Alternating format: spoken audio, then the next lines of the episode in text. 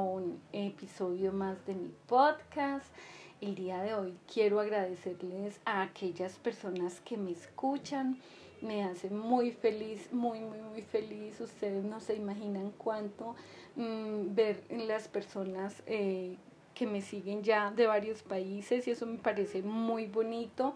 Mm, cuando inicié este podcast, eh, pues le dije a mi hija, eh, que, me, que me explicara, que me, que me enseñara.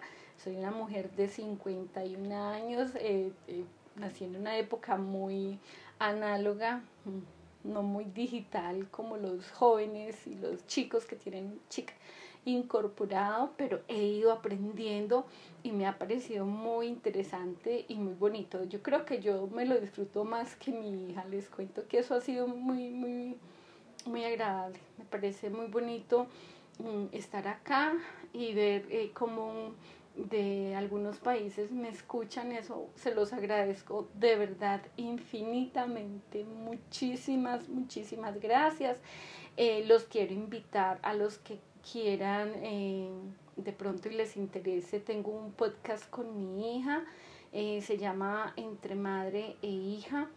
Mm, tocamos temas digamos, de todo, desde temas triviales hasta temas, eh, mm, no, son temas interesantes porque es ese contacto, es ese conocernos, es ese reírnos y disfrutarnos muchísimo. Eh, lo, lo hago porque me gusta entrar en contacto con mi hija, que no es que le guste mucho, pero lo hace, entonces eh, me gusta verla como, como allí hablando, opinando, la verdad es muy apática como a, a, mostrarse, a hablar en público, pero lo ha ido haciendo y eso me parece muy, muy bonito. Yo pienso que yo soy la extrovertida de la familia. Eh, tenemos entre las dos un blog. El blog, quienes quieran seguirnos y leernos si le interese, se llama 123pormi.co es un, se trata también de todos los temas, escribimos eh, material para los padres, para docentes, eh, para la gente en general, la gente que le guste, que tenga familia, hijos, hijas, eh, sobrinos, nietos, en fin, estudiantes. Entonces, quienes quieran visitarnos y en YouTube tengo el canal de YouTube, pues apenas son poquitos seguidores, pero bueno, no importa, más allá de los seguidores o eso, es porque me parece muy divertido, cosas muy manuales, eh, la verdad no se ve mucho la tecnología, pero, pero no importa, es material y cosas que hacemos o que yo hago con mucho amor y en YouTube es 123 por mí.co. Eh, nada, mm, muchas gracias. Hacía 15 días eh, no, no, sacaba otro, otro episodio eh, por la difícil situación que ya les había contado. Sigue atravesando mi país, la verdad. Eh, es una situación muy, muy difícil, pero pues nada, todos los humanos somos muy resilientes y sé que saldremos adelante de la mejor manera para todos frente a todo esto que está pasando eh, tan dramático y tan fuerte para todos nosotros y en general eh, para aquellas personas sobre todo que están allá afuera poniendo el pecho para todos, en general para todos. No hay, no hay un lugar en el que yo diga estoy a este lado, de este lado. Eh, más allá de eso, mm, me ubico en el lado de los humanos y, y lo único que yo pido es, es, que seamos más humanizados. La verdad es que a veces somos eh, fuertes con el otro y, nos perdemos y, nos agredimos y nos lastimamos. Y, pues no, nada, eso pienso que, que la mejor manera de tratar cualquier situación es a través del diálogo y la comunicación y el respeto por la diferencia, porque el otro es diferente, piensa diferente y por lo tanto se debe respetar al igual que mis ideas. Pues bien, el día de hoy voy a hablar eh, sobre la vinculación afectiva en la diada madre-hijo. durante los hijo-hija, durante los primeros tres años de vida del niño o de la niña. Eh, lo vamos a mirar desde la psicología dinámica, eh, pero con algunas bases o algunos aspectos de la teoría psicoanalítica eh, de Sigmund Freud. ¿Por qué? Pues porque Freud nos brindó, digamos, esas coordenadas que fueron notables, importantes, para pensar en esa relación entre el niño y la madre. Y pues eh, digamos que teniendo como base esa teoría del aparato psíquico y mirar de alguna manera cómo se dan esas vinculaciones tempranas. Pues bien, para Freud esas relaciones entre la madre y el bebé eh, son, son primordiales, ya que ella es representada en el aparato psíquico de su hijo a través de la interacción. Entonces, digamos que esa, esa relación posibilita, eh, digamos que está posibilitada eh, de alguna manera por ese organismo y se constituye así como en un inicio, como un objeto real, esa madre se constituye como un objeto real que satisface las necesidades del niño o de la niña. Y este proceso comenzaría con la petición de apoyo del niño a la madre a través de una descarga interna que se conoce como el grito o el llanto, que busca la homeostasis de ese aparato psíquico y este llamado está determinado por la imposibilidad que tiene el niño de ejecutar la acción específica de esa satisfacción, de esa necesidad y de ese placer por sí mismo. Y esto es efecto del desamparo original propio de nuestra especie. Hay un autor que se llama Daniel Gerber en el año 2006 en un artículo eh, llamada La creencia, la ciencia y el desamparo, dice que Freud refiere que ese desamparo inicial de ese ser humano o de los seres humanos es la fuente primaria de todos los motivos morales, puesto que en este desamparo el niño se hace dependiente a la voluntad y al capricho de la madre y éste se subordina a sus peticiones puesto que de ella ha dependido su vida y su existencia. Entonces, en el libro de Sigmund Freud de 1926, en Inhibición, Síntoma y Angustia, eh, Freud sostenía que esa vinculación afectiva es una consecuencia de que el bebé sea aliviado por su madre, de la tensión que se produce inicialmente por el hambre y luego pues por la exigencia de la libido. Podemos decir, eh, o se podría decir que el vínculo más importante de todo ser humano en este periodo es el que se da entre la madre y el niño. Y esta es una dinámica de satisfacción que dejará una marca en el aparato psíquico, una primera huella de satisfacción que enganchada la dinámica libidinal teniendo inicialmente como soporte esa satisfacción orgánica de la necesidad. Entonces Freud en 1938 dice que durante los primeros meses el seno de la madre no es discernido como algo externo respecto al cuerpo de este niño o de esta niña, sino que es tomado como una parte de él mismo. Sin embargo, esta fracción del cuerpo de la madre ejerce una separación tanto real como psíquica, pues el niño se representa la pérdida de ese objeto de satisfacción y con esto se pierde una parte de la catexia libidinal originalmente autoerótica. O sea que esta simbolización de la pérdida es dependiente, dependiente del destete y de esa ausencia de esa madre en relación a la demanda de esa satisfacción.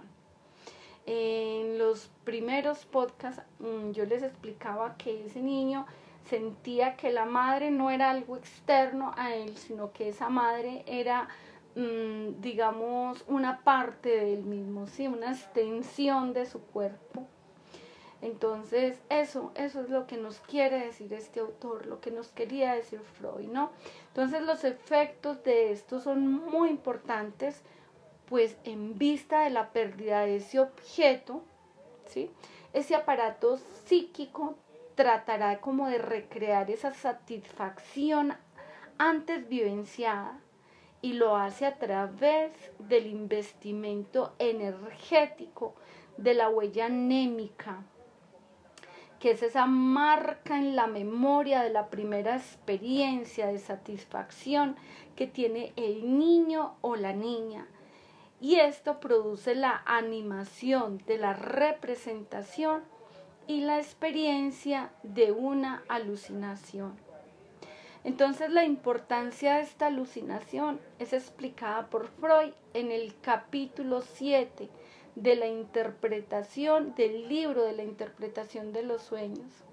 Y es que el sujeto se articula al mundo de esas representaciones por efecto de una pérdida y que de allí en adelante el niño o la niña va a buscar o buscará reencontrar esa satisfacción original haciendo uso de estas.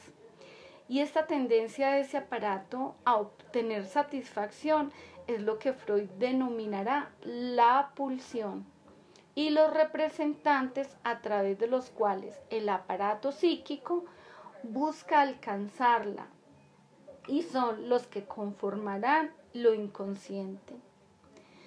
¿Qué significa esto? Que la madre o su sustituto es fundamental en, la, en esa inauguración de ese aparato psíquico y del deseo que es la búsqueda de satisfacción y, la insistencia de este en esos, eh, digamos, en esos representantes psíquicos. Y de esa manera, la madre es quien permite la aparición de la pulsión en el niño como empuje a esa satisfacción.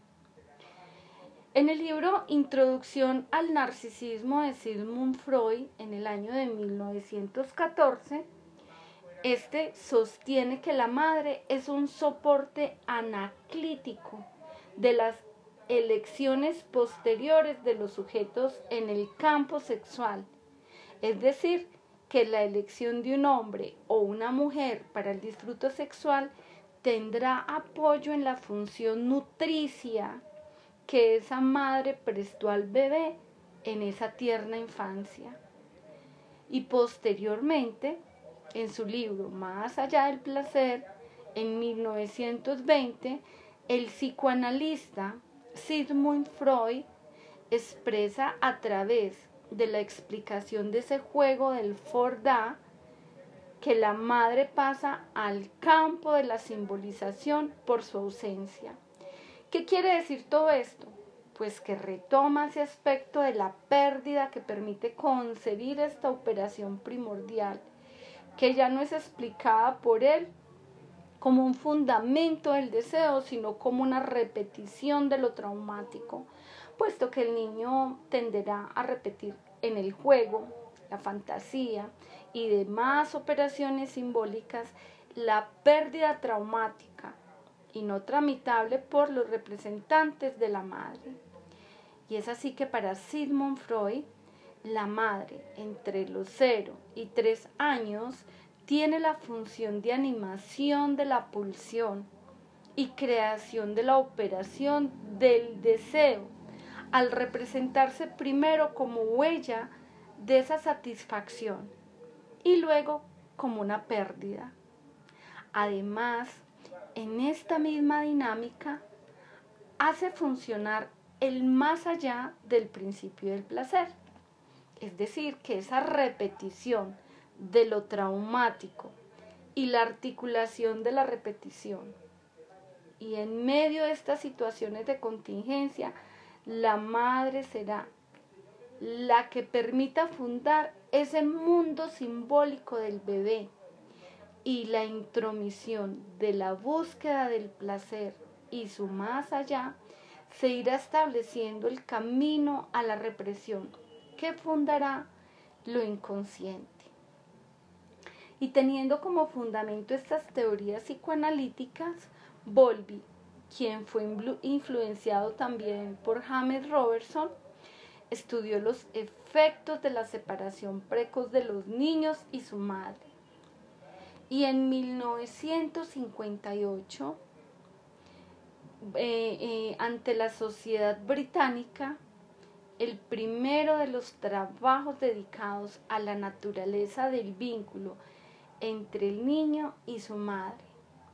Pues bien, Fernández en el año 2002 dice que en el modelo biológico de Volvi la finalidad del aparato psíquico es la homeostasis, o sea, la regulación del afecto. Pues aunque Volvi utilizó ese psicoanálisis como un marco de referencia, ya reconoce en el año de 1976 que en muchos aspectos su teoría difiere de las teorías clásicas de Sigmund Freud. Entonces la teoría del apego se focaliza en el estudio de esos procesos a través de los cuales los niños desarrollan qué? Sentimientos de confianza en la protección materna y o adulta, pero adulta responsable. Ambos sujetos desarrollan vínculos emocionales recíprocos y construyen una representación interna en la relación del vínculo. O sea que el sistema de apego la define John Bowlby en el año de 1973 como cualquier forma de conducta que tiene como resultado el que una persona obtenga o retenga la proximidad de otro individuo diferenciado y preferido y que suele concebirse como más fuerte y o más sabio, ¿no? Entonces se activa en momentos de peligro, en momentos de estrés, en momentos de novedad y su finalidad es propiciar y preservar esa proximidad y ese contacto con esa figura de apego. Entonces, en consecuencia a todo esto, pues las manifestaciones percibidas desde, la conducta son específicas del contexto. Es evidente en tiempos de peligro o en tiempos de ansiedad. Aunque ese sistema de apego se mantiene activo durante todo el tiempo y está continuamente monitoreado por el ambiente, y por esa disponibilidad de figuras de apego. Así, por ejemplo, un niño que puede explorar con confianza su ambiente, con el soporte activo de su cuidador y con la certeza que en la figura de apego está allí para socorrerle en caso de que sea necesario. Entonces, Ainsworth, como colaboradora invaluable y muy, muy, muy, muy decisiva, y muy importante para John Bowlby, ya en el libro del apego lo denominó fenómeno de base segura. Y entonces a esta interacción entre el niño y su cuidador lo postularon como central en la teoría del apego. O sea que es posible que existan varias figuras de apego, aunque Bowlby destaca el concepto de monotropía entendido como el sesgo a tener una jerarquía de preferencias en la que existe una figura central principal de apego. Entonces igualmente Volvi retomó de las investigaciones etológicas de Lorenz que se podía desarrollar un fuerte vínculo con la madre sin necesidad de que ésta lo alimentara. Y a partir de aquí Volvi comenzó sus investigaciones en, los seres humanos, ¿no? Llegando a la siguiente conclusión. La conducta de apego es cualquier forma de conducta que tienen como resultado el logro o la conservación de la proximidad con otro individuo claramente identificado al que se considera mejor capacitado para enfrentarse al mundo lo cual se ve especialmente claro cuando la persona está enferma o está asustada. Volby nos muestran sus investigaciones cómo funcionan las relaciones de la madre con sus hijos, considerando estos lazos de proximidad importantes para la supervivencia del hijo, tanto física como emocional, y define el apego como ese proceso por medio del cual los niños establecen y mantienen una relación muy especial con el otro individuo al que se considera mejor capacitado para enfrentarse al mundo.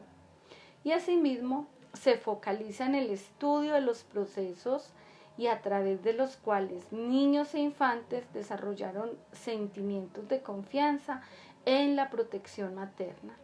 Entonces ambos sujetos desarrollan vínculos emocionales recíprocos y construyen una representación interna de la relación vincular. Que el niño da libre expresión a su sexualidad, a su agresión, ya sean aceptados socialmente o no, frente a lo cual la madre suele regocijarse, pero al mismo tiempo escandalizarse. Y la madre se defiende de las seducciones de su bebé mediante negaciones, desplazamientos, represiones, entonces, frente a esa conducta inocente del niño, aunque por otra parte, entra también en ese juego, digamos, de seducción. Y una forma efectiva de ejercer este control es expresar preocupación por esos peligros, digámoslo así, que amenazan a ese infante. O sea, que le va a prohibir o, o, lo va a sobreproteger o le va a impedir chuparse el dedo pulgar y masturbarse, ¿no? Pero siempre, siempre la mamá va a creer que es por el bien de ese bebé. Entonces, esas relaciones de estadía son muy especiales por cuanto están en cierta forma aisladas del ambiente y se mantienen por lazos afectivos extraordinariamente poderosos. Así que los bebés se comunican mediante estados afectivos. Madre e hijo van a percibir esos afectos recíprocamente, ya sea de forma consciente o ya sea de forma inconsciente. Y así se comunican afectos que aún no están contaminados por esa percepción diacrítica o por ese proceso secundario.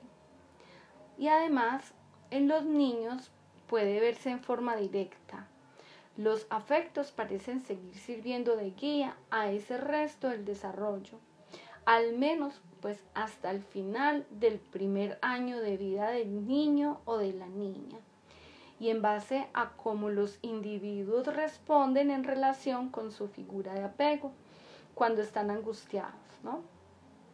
O sea que Ainsworth, Waters y Ward definieron los tres patrones más importantes de apego y condiciones familiares que los promueven existiendo el, estilo seguro, el ansioso, ambivalente y el evasivo del cual yo ya hablé en podcasts anteriores.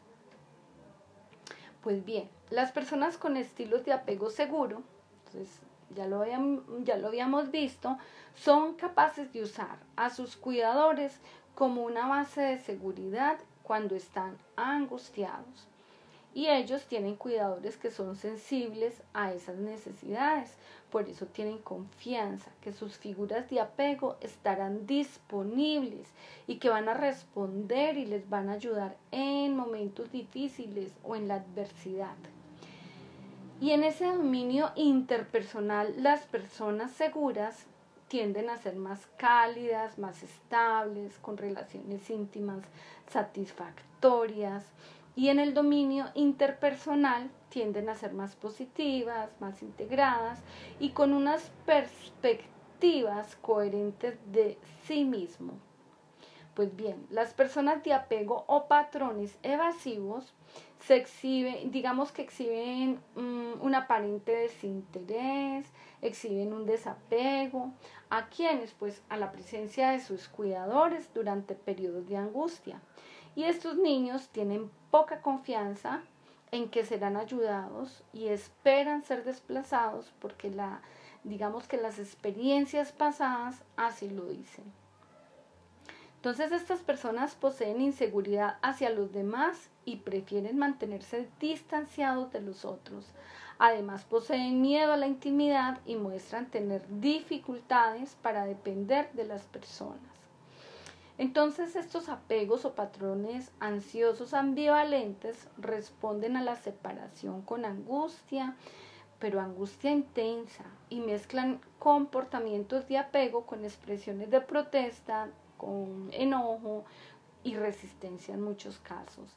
Y debido a la inconsistencia en las habilidades emocionales de sus cuidadores, estos niños o niñas no tienen expectativas de confianza respecto al acceso y respuesta de sus cuidadores. Y estas personas están definidas por un fuerte deseo de intimidad junto con una inseguridad respecto a los otros.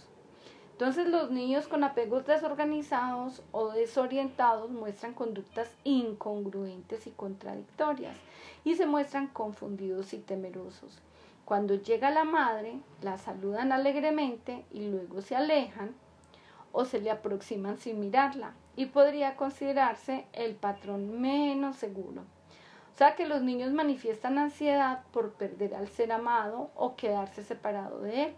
Y para Volvi, esta ansiedad se produce no porque haya una situación de peligro o de riesgo real, sino por estar aumentada la probabilidad de dicho riesgo. Por lo tanto, la ansiedad de separación no aparece algunas veces, sino que es una disposición humana básica y por ello la ansiedad no surge solo cuando se abandona al niño, sino cuando se amenaza con abandonarlo.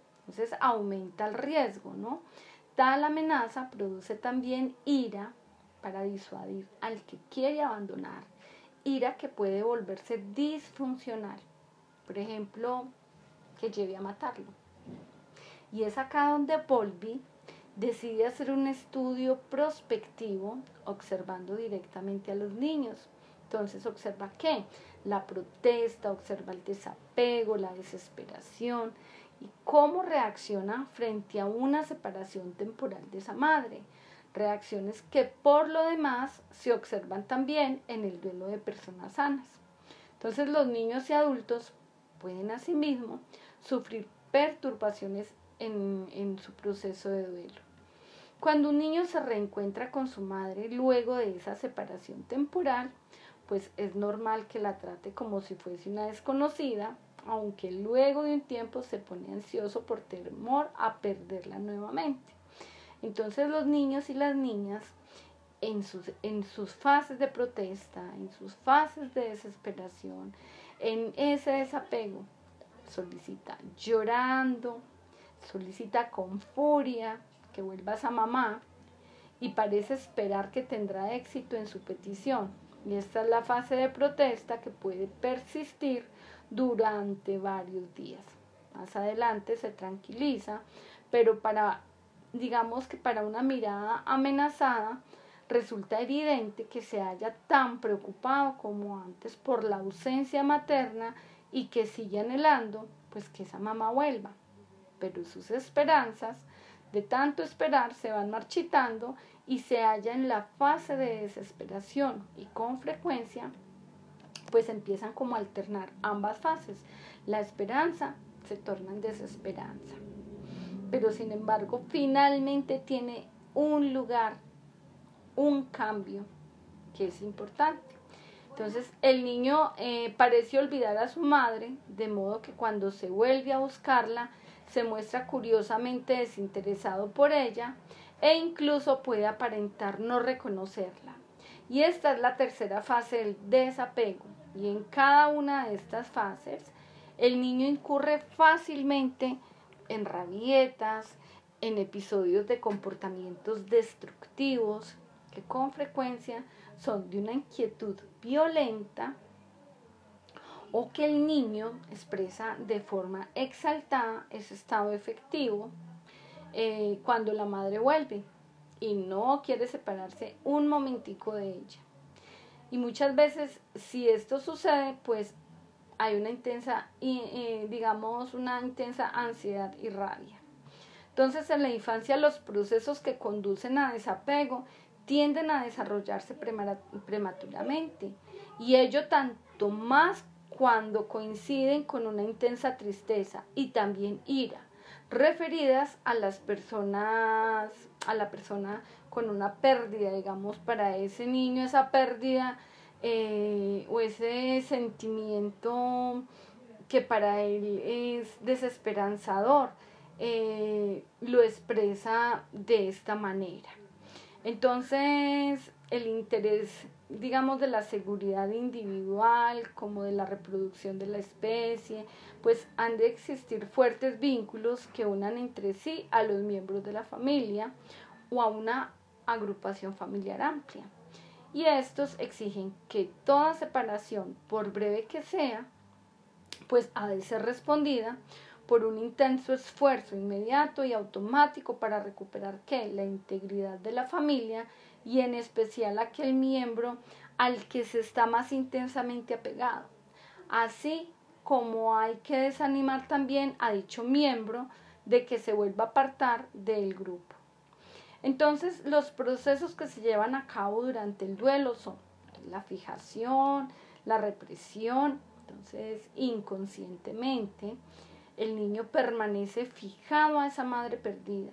Entonces esas ganas de recuperarla, esas ganas de hacerle reproches, así como ambivalencias emocionales que están asociadas, digamos, a, eh, a las represiones, ¿no?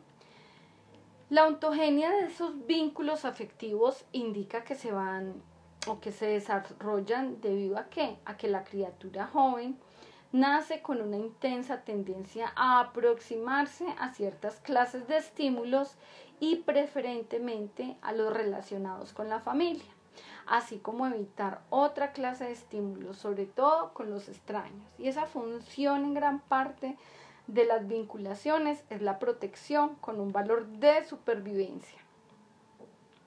Entonces este rasgo esencial de la vinculación afectiva consiste en que los dos participantes tienden a permanecer en una mutua proximidad y si por alguna razón están apartados, pues cada uno de ellos va a buscar pronto o más tarde al otro, restableciendo de esta manera la proximidad y cualquier tentativa realizada por un tercero para separar a una pareja vinculada encuentra una tenaz resistencia por parte de esta y no es raro que el más fuerte de ambos miembros de la pareja ataque al intruso, mientras que el más débil huye o quizás se une al compañero más fuerte.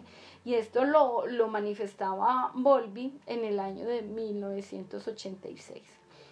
Entonces, cuando un niño de corta edad, estamos hablando de un niño mm, entre los 18 meses a los 3 años de edad, se encuentra entre personas extrañas y sin las figuras parentales familiares, no solo se alterará intensamente de momento, sino que esas relaciones posteriores con sus padres se van a deteriorar también, al menos de forma temporal. Y lo manifiesta también John Bowlby en el libro La separación afectiva eh, eh, eh, de, de, él del año de 1986. Y se, y se debe considerar ese comportamiento de apego como un componente normal y sano del equipamiento instintivo humano y nos lleve a ver la ansiedad de la separación como respuesta natural e inevitable, siempre que una figura a la que está pegado está inexplicablemente ausente. Así que Freud en el año de 1961, eh, tomado por eh, en vínculos afectivos, dice que aunque conocemos que tras una pérdida, así persistirá el estado agudo del duelo, y sabemos también que permaneceremos inconsolables y no hallaremos jamás un sustituto. No importa, aquello que pueda llenar el vacío, aunque quede completamente lleno, algo permanecerá no obstante. Y así debe ser efectivamente. Es el único modo de perpetuar aquel amor que no queremos renunciar. John Bowlby, año de 1986. Entonces, en el funcionamiento de la personalidad en vías de desarrollo, pues se establecen dos conjuntos principales de influencias. El primero se refiere a la presencia o ausencia parcial o total de una figura digna de confianza y capaz de proporcionar la clase de base segura requerida en cada etapa del ciclo vital y dispuesta a proporcionarla. Y el segundo conjunto pues se, refiere a esa capacidad o incapacidad relativas de un individuo para primero reconocerse cuando otra persona es digna de confianza y está además dispuesta a proporcionar una base segura. Y segundo, que una vez reconocida dicha persona, pues entra a colaborar con ella de modo que se inicie y se mantenga una relación mutuamente gratificante. Entonces, mm, en esta parte, digamos que, que con todas las investigaciones y con todos los trabajos desarrollados de John Bowlby, pues se encuentra que la noción del apego es fundamental. ¿Para qué? Pues para concebir los vínculos afectivos y esos efectos sobre las esferas generales del desarrollo del niño e incluso de esa estabilidad emocional y psicológica de la madre. Entonces John Bowlby, eh, digamos que sigue refiriendo que el objeto central del apego es la supervivencia eh, de la especie. ¿Y a través de qué? Pues a través de esa protección de esa madre o a través del cuidador. Y en este sentido, los comportamientos de apego están organizados para asegurar la disponibilidad del cuidador cuando el niño se siente en dificultades. Eh, Teufel en el año de, 2000, eh, de 2003 complementa algo muy importante y dice que ese sistema de apego se puede emprender como un sistema protector que asegura la supervivencia, indicándonos esto que los niños sin un adulto, en este caso la madre, se encontrará expuesto e indefenso al medio. Y asimismo Teufel refiere que el ser humano tiene otras necesidades importantes para su desarrollo y del cual la madre cumple un rol fundamental, pues es a través de ella y de su forma como se vincula con el niño, pues que permite, mm, digamos, a este explorar y conocer nuevos, nuevos contextos y nuevas relaciones. Y para que estos elementos se den, en definitiva, pues depende del sentimiento de apego seguro e inseguro que en el niño se esté construyendo y aprendiendo de quién, pues de su madre o de ese cuidador, ya que los niños con apego seguro tendrán esa confianza para explorar, para empezar a construir su propia autonomía, mientras que los niños inseguros pues tendrán temor frente a lo nuevo, eh, digamos que mm, van a expresar todo esto a través de llanto, de rabietas, de enojo, de tristeza. Entonces, mm, con la edad, con la experiencia y con la adquisición de habilidades sociales, las conductas de apego pierden una intensidad y una frecuencia. No así el deseo de amor, el deseo de atención, de apoyo que sigue constituyendo una parte esencial pero fundamental de la naturaleza humana. Hay una autora que se llama Maura, que en el año 2014 y 2015 confirmó que el vínculo de apego proviene de la necesidad que los humanos tenemos de protección y seguridad, y este se desarrolla a una edad temprana, siendo el primer vínculo que el niño establece con su madre. Entonces Moya, Sierra del Valle y Carrasco coinciden además que los niños efectivamente seguros presentan mejores competencias sociales, mejores estrategias de relación con sus iguales, son más aceptados por sus compañeros y muestran mejores niveles de regulación emocional y comportamental.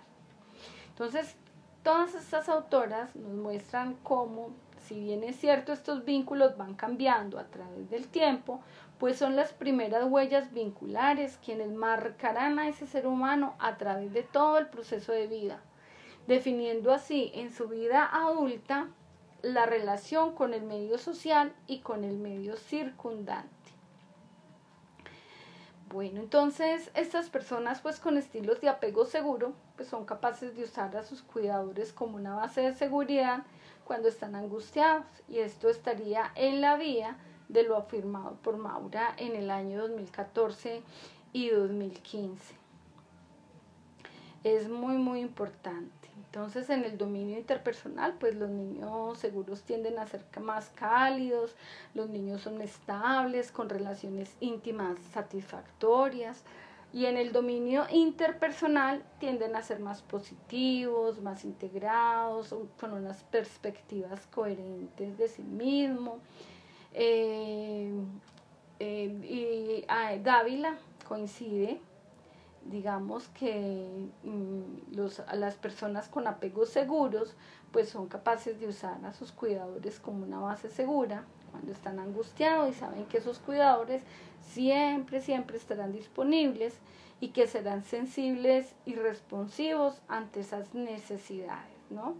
Entonces, digamos que este tipo de apego es producto de una sensibilidad materna, eh, de una percepción adecuada de esa madre o de ese cuidador, de una interpretación eh, correcta, de una respuesta mm, de contingente apropiada a, a, las señales del niño que entran a qué? Pues a fortalecer eh, esas interacciones sincrónicas. Y las personas con patrones evitativos o evasivos, pues exhiben un aparente desinterés y, de, y desapego a esa presencia de sus cuidadores durante periodos de angustia. Y estos niños mm, pues empiezan a tener poca confianza en que serán ayudados y esperan a ser desplazados porque las experiencias pasadas así se lo han dicho. Y estas personas poseen inseguridad hacia los demás, prefieren mantenerse distanciados de los otros, además poseen miedo como a la intimidad, muestran tener dificultades para depender de otras personas. Mm, digamos que ese apego inseguro supone un factor de riesgo para una aparición de un desajuste psicológico y ya promoviendo interacciones no saludables, siendo personas insensibles a esas relaciones afectivas entre el niño y esa figura de apego que se encuentra afectada frecuentemente.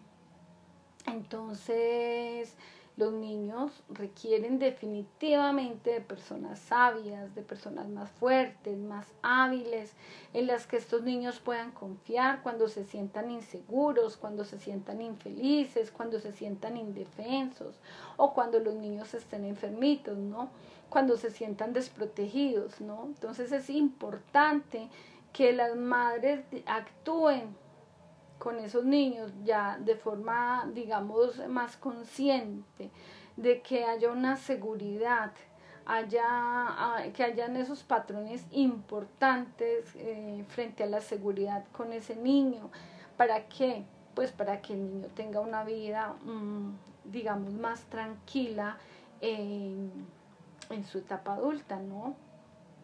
Entonces es importante que, los niños puedan contar con una persona eh, que para ellos sea importante, que para ellos sea de confianza, que si hay una protesta, si hay una desesperación o, o hay una o miedo, temor, esa madre llegue a brindarle esa eh, capacidad de nutrir, de protegerlo, de ayudarle que no haya una ausencia frente a esa madre o ese eh, cuidador para que el niño no se quede como anhelando, digamos, esa figura o esa, o esa eh, madre para que entre a protegerlo. Entonces, en cada una de estas fases, pues el niño va a incurrir mm, digamos, en situaciones eh, de comportamiento, pues porque es un bebé, porque es un niño que está explorando, que está conociendo, que está aprendiendo, pero entonces esa, esos procesos son importantísimos, eh, digamos, esos, esos procesos donde se proteja al niño, donde, mm, digamos, esos vínculos sean fuertes, que los unan, que los llenen, que sea, mm, digamos, unos vínculos importantes para, para, ese niño o para esa niña. Eh, nuevamente hago, digamos, hoy como ese llamado a que a construir con el niño la confianza en sí mismo, a construir en el niño la confianza en los demás, a construir en el niño una confianza en ese medio circundante, en ese, en ese medio externo, ¿sí? Entonces, eh, como brindarle al niño la posibilidad, eh, digamos, de, de proyectarse hacia una vida adulta mucho más segura y más tranquila. Eh, que el niño tenga esa posibilidad de sentirse amado o amada, eh, no solo por esa madre, sino que esa madre lo, lo entre, lo entre ese mundo familiar y le muestre esa importancia de construir esos vínculos y esos lazos afectivos entre sí, de apoyo, de colaboración, de solidaridad. Eh, sobre todo para construir una sociedad mucho más humanizada. Bueno, hoy me extendí un poquito más. Eh, ¿no? Agradecerles y, y espero que sea, eh, digamos, eh, importante, que haya sido una charla productiva y nutricia para cada uno de ustedes. Y hasta la próxima. Chao, chao.